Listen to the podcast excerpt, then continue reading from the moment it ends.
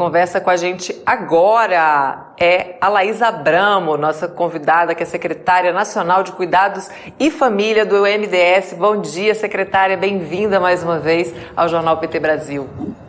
Bom dia, Amanda. Bom dia a toda a equipe do, da TVPT e a todas as pessoas que estão nos assistindo, nos ouvindo. É um prazer estar aqui de novo. Prazer é nosso e da, quando, quando você participou com a gente foi da época da criação, né, do anúncio da criação da Secretaria de, de desse trabalho né, de cuidados, Secretaria Nacional de Cuidados e Família, e agora um grupo de trabalho interministerial que é coordenado pelos Ministérios do Desenvolvimento de Assistência Social e das Mulheres para pensar uma política nacional de cuidados. O que, que deve ser contemplado é, nesse conjunto de iniciativas, secretária? Área. Exatamente. Ontem, ontem nós tivemos a satisfação da, de, da, do, eh, foi a instalação desse grupo de trabalho interministerial. Né? Foi um evento muito bonito, muito importante, com a presença de vários, de vários ministros, além do ministro Wellington e da ministra Cida Gonçalves, né, do MDS e do Ministério das Mulheres, que são os coordenadores dessa, dessa iniciativa. É, o, esse grupo de trabalho interministerial reúne diversos outros ministérios, é, porque a gente considera que essa política ela tem que ser construída de forma muito intersetorial. Né? Estão presentes também Ministério da Saúde, da Educação, Trabalho, Previdência, Igualdade Racial, povos indígenas, indústria e comércio, cidades, né? É, são ao todo 17 órgãos é, 17 ministérios e mais o IBGE, o IPEA e a Fundação Fiocruz.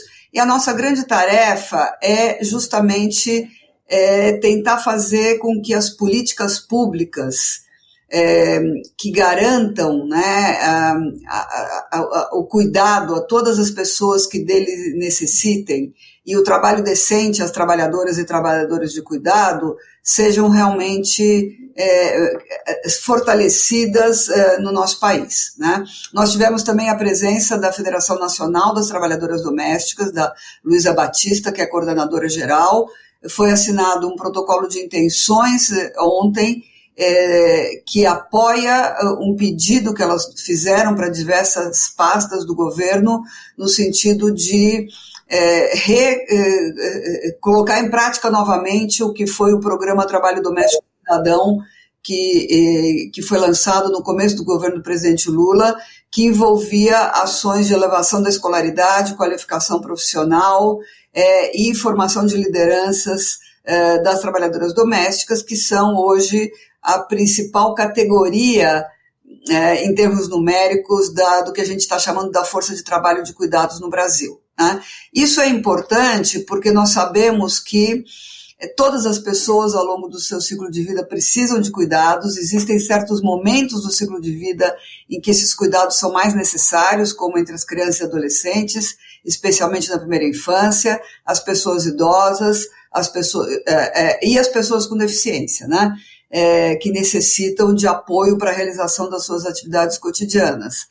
E, então, é, o problema é que hoje ainda uh, esse trabalho de cuidados, que muitas vezes não é considerado nenhum trabalho, é, ele é, é, realizado pelas mulheres no interior das suas próprias famílias.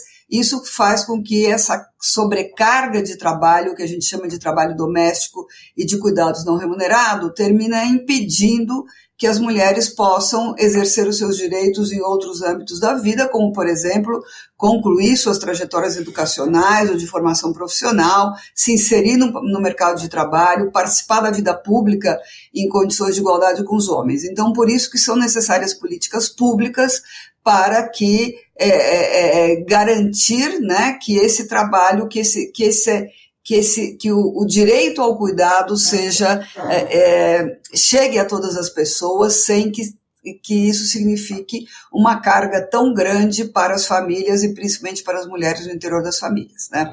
É basicamente essa ideia e o que a gente eh, nós vamos fazer nesse grupo técnico interministerial é, em primeiro lugar, fazer um levantamento do que já existe, porque já existe muita coisa, né? No caso do Brasil, o sistema de proteção social em geral, o SUAS, o Serviço Único de Assistência Social, o Serviço Único de Saúde, o SUS, é, a rede básica de, de ensino público. É, existem uma série de de serviços, equipamentos, como as creches, como a educação infantil, é, como o benefício de prestação continuada para as pessoas idosas com é, é, até um certo nível de renda, para as pessoas com deficiência, né? É, agora o benefício adicional do Bolsa Família para as, uh, os 150 reais para as crianças na primeira infância, de 0 a 6 anos, também são diversos elementos, né? De, é, é, muito importantes nessa provisão de cuidados é, é, a partir do setor público. Mas também existem uma série de outras áreas que não estão suficientemente cobertas, então o que a gente quer é avançar na criação realmente de uma política nacional integrada de cuidados. Gente se questiona, né? Quem é que cuida de quem cuida? Porque essa pessoa muitas vezes tem, tem os profissionais, obviamente, mas muitas vezes, como você mencionou, recai sobre as mulheres sem remuneração, elas estão ali dobrando, triplicando sua jornada para fazer esse trabalho, porque já é uma coisa naturalizada. Eu queria que você comentasse que outras áreas são essas que a gente também pode fortalecer para corrigir é, que esse que, essa, que isso se naturalize, né? Que isso recaia sem remuneração alguma sobre principalmente as mulheres. Então, eu acho que aqui tem, a gente pode dizer que tem, é necessário uma grande transformação cultural, né? E a gente também vai querer trabalhar nessa, né, nessa área. A gente acha que isso faz parte é, da promoção de uma política de cuidados, porque, como você disse, essas mulheres, é, é, existe essa ideia na sociedade de que esse, é, é, esses afazeres domésticos, né? Inclusive, não é, não é chamado é, muitas vezes de trabalho eles são quase uma coisa, como você disse, natural das mulheres. O problema é que dessa forma, como está organizada uh, uh, o cuidado, a provisão de cuidados no Brasil, isso termina uh, gerando impedimentos muito importantes para o exercício dos direitos das mulheres. Por exemplo, tem um dado que é muito, que acho que é muito expressivo disso, é, das mulheres que não estão no mercado de trabalho nem procurando emprego, quando a gente pergunta qual é a principal razão pela qual, é, isso é PNAD, né? Pela qual não está procurando emprego, 30% das mulheres, em média, diz que é porque é, é, está ocupada justamente com o cuidado da casa, dos filhos e de outras pessoas da família. Tri, quase 30% das mulheres e apenas 2% dos homens. Quer dizer, isso não é um impedimento para os homens entrarem no mercado de trabalho. Quando a gente vai para as mulheres que têm filhos, e principalmente filhos na primeira infância, é, é, quando tem filhos de 4 a 5 anos, esse percentual pula de 30% para 54%. E no caso das mulheres que têm filhos de 0 a 3 anos, isso sobe para 62%. Então, isso é uma evidência clara que essa alta carga de trabalho doméstico, de cuidados não remunerado, que não é reconhecida como trabalho, não é valorizada na sociedade, ela impede as mulheres de entrar no, mercado de trabalho. E isso vai ser um elemento muito forte de reprodução da pobreza, porque essas mulheres vão estar, que muitas vezes são mães solo, né? Elas vão estar impedidas de é, gerar renda para garantir a sua autonomia econômica e o bem-estar da sua família, né? Então, por isso que, por exemplo, você ter realmente um serviço de creche e de educação infantil que seja de qualidade, que seja acessível, né? que tenha jornadas compatíveis com as jornadas de trabalho, é, são fundamentais para liberar o tempo dessas mulheres. Né? Isso eu acho que é uma área mas não é apenas o cuidado com as crianças. Nós estamos, isso é sem dúvida fundamental, mas nós estamos numa sociedade que envelhece rapidamente e um envelhecimento que se feminiza. Então, também o trabalho de cuidado com as pessoas idosas da família, com as pessoas com deficiência, que, que precisam de cuidados, né? É, com as pessoas que são doentes de longa duração, etc. Isso tudo também precisa ter uma, políticas públicas, né, para garantir que realmente haja esse direito ao cuidado. E aí é, é, é, falta muita coisa, né? Existem alguns elementos, como eu disse, o BPC é um elemento fundamental porque ele gar garante uma renda mínima, né, para as famílias em situação de, de maior pobreza e vulnerabilidade, mas não é suficiente. Né? Existem uma série de outros equipamentos, como os centros-dia, ou como as instituições de longa permanência, que, que existem, mas existem ainda numa escala muito reduzida. Então, é tudo isso que a gente precisa ter esse diagnóstico, né, do que tem, do que falta, às vezes do que existe como as creches, mas que ainda tem uma cobertura limitada, é, para a gente realmente possa avançar nessa, uh, nessa provisão mais igualitária dos serviços de cuidado. E, ao mesmo tempo, é fundamental garantir o trabalho decente para as trabalhadoras do cuidado. Por exemplo, as trabalhadoras domésticas, que exercem uma parte muito grande desse trabalho de cuidado, sempre exerceram historicamente, ainda têm uma altíssima taxa de informalidade. A taxa média de informalidade das trabalhadoras domésticas no Brasil é de 75%. Né? Então, são trabalhadoras desprotegidas, elas, elas cuidam, mas quem cuida das trabalhadoras domésticas, né? Muitas vezes elas têm que deixar os seus próprios filhos, seus próprios familiares, sem o cuidado necessário. A gente vai também para esse, esse é, é, aspecto do trabalho doméstico, secretária. As mulheres negras são maioria também dessa força de trabalho. Como é que a Política Nacional de Cuidados vai tratar o recorte racial né, nessa categoria de trabalho? Essa é uma questão fundamental. Eu, muito, eu te agradeço muito colocar essa pergunta, porque a gente sempre diz, né? O trabalho de cuidados é um trabalho muito feminizado. Mas no Brasil ele é fortemente racializado. Né? Um estudo que foi feito pelo IPEA recentemente, é, que sai, é, é, é, ele, ele tenta fazer exatamente analisar o que seria essa força de trabalho do cuidado. E 45% das pessoas e aqui a gente está pegando tanto as trabalhadoras domésticas, quanto cuidadores e cuidadoras de idosos, de pessoas com deficiência, como auxiliares de enfermagem, assistentes sociais, é, é, é, pessoas que trabalham na educação básica, né? É uma, é uma, uma, visão ampla de quais seriam as profissões do cuidado. Desse total, 43, 45% são mulheres negras, né? É, as trabalhadoras domésticas, as trabalhadoras domésticas, mais de 90%, 90 são mulheres e 62% são mulheres negras. E em todos os indicadores que a gente for utilizar, desde nível de salários, desde de, de, proteção social, etc., sempre as trabalhadoras, as mulheres negras estão numa situação de desvantagem, de exclusão, de discriminação.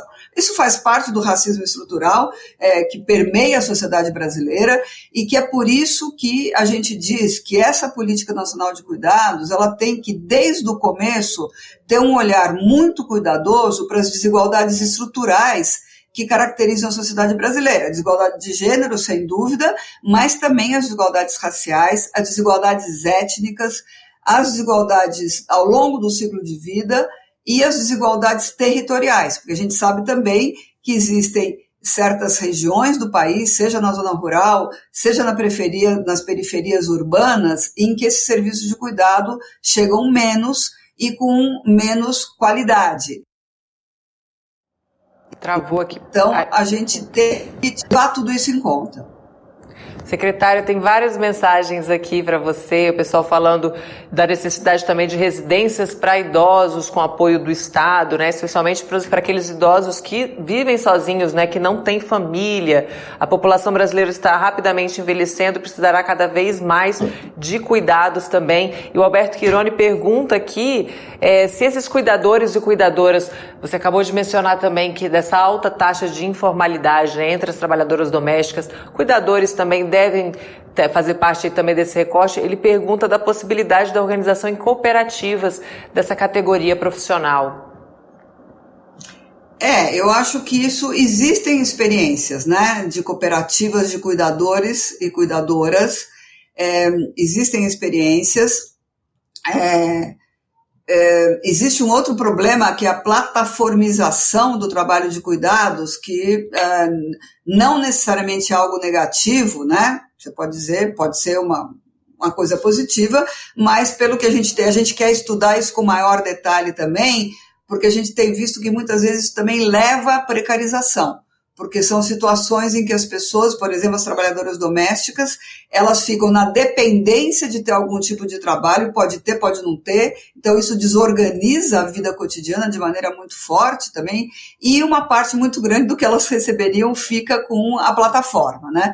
Mas a questão das cooperativas pode ser sim uma alternativa, né? Eu acho que a gente está olhando também, existem experiências de cuidados comunitários, tudo isso acho que é interessante, mas no caso dos trabalhadores e trabalhadoras do cuidado, acho que a gente tem que ter uma regulamentação também né, dessas profissões. Tem que ser entendidas como profissões que têm que ter direitos é, trabalhistas e previdenciários básicos. Acho que essa é uma grande discussão. É, como parte dessa política também, a gente quer. É, é isso incluiria um marco normativo. Existem uma série de projetos né, é, que estão ah, ah, é, assim é, circulando no Congresso. A gente precisa fazer um diálogo muito importante com o Congresso também em relação a esses temas, né? mas eu acho que aí o princípio é mesmo isso de que todas essas, essas trabalhadoras e trabalhadores que desenvolvem um trabalho que é tão importante, não apenas para garantir os direitos e a dignidade, a qualidade de vida das pessoas que precisam de cuidados, mas também é um trabalho que é fundamental para o funcionamento da sociedade. Né? A gente está falando aqui do cuidado com a vida, do desenvolvimento, no caso das crianças, né? e que isso é algo que, claro, que interessa aos indivíduos, interessa às famílias, mas interessa à sociedade. Você está aqui falando também da reprodução da força de trabalho. Então, essa ideia de que o cuidado é um bem público. Né? Então, ele não pode ficar apenas é, sob responsabilidade das, das, famílias. As famílias têm um papel-chave, vão continuar tendo, né? É, mas a gente está falando aqui da, da ideia da corresponsabilidade. Tanto a corresponsabilidade entre homens e mulheres no interior das famílias, essa ideia de que o trabalho de cuidado não pode ser visto como um encargo apenas das mulheres, a gente entende o trabalho de cuidado como uma responsabilidade um, um dever, mas também um direito de homens e mulheres. Os homens e as mulheres também têm que ter tempos e condições para poder cuidar dos seus filhos, dos seus entes queridos, né? Então, essa corresponsabilidade de gênero dentro da família, mas também a corresponsabilidade entre a família, a comunidade, o Estado e o mercado e as empresas. Né? Acho que isso é fundamental para a gente conseguir construir uma organização social dos cuidados que seja menos injusta, menos inequitativa e que possa gerar é, é, é, igualdade e não desigualdade, como é a, a realidade hoje no, no, Brasil e na maioria dos países do mundo. Né? Um pacto civilizatório mesmo, né, secretária? Porque é um cuidado, todo mundo já precisou, vai precisar em algum momento da vida, então realmente o envolvimento de com toda certeza. a sociedade é fundamental. Muito obrigada mais uma vez por falar com a gente aqui no Jornal PT Brasil. Seja sempre muito bem-vinda.